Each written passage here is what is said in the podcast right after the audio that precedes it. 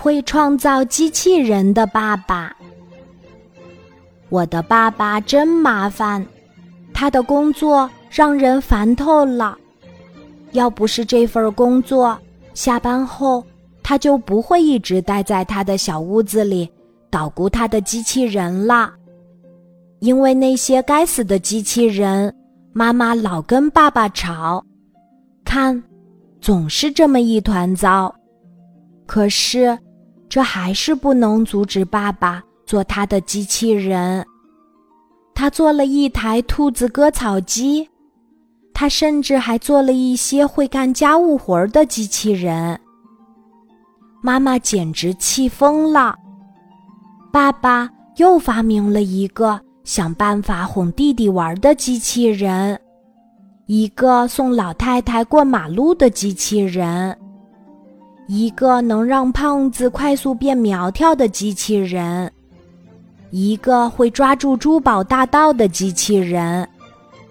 还有整整一支机器人足球队，我和我的朋友们跟他们比赛过，他们从来都没有输过。这是我见过最棒的超级无敌足球队。越来越多的人听说了爸爸的机器人，他们想让这些机器人上电视，谁也没有想到，就在准备拍摄的时候，我的弟弟。发现了遥控器，他按了一下按键，爸爸的机器人就像发了疯似的冲上了街道。幸好，什么可怕的事情都没有发生。为了拍好节目，我和我的朋友们费了好大的劲儿，才把机器人赶到了一起。可怜的爸爸赔了很多钱。一个非常非常有钱的人在电视上看到了爸爸的机器人，他一样买了一个，妈妈开心极了。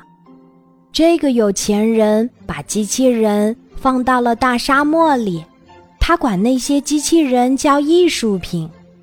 这下我们家有钱了，爸爸再也不用干那份让他烦透了的工作了。现在我们俩。都开始做机器人啦！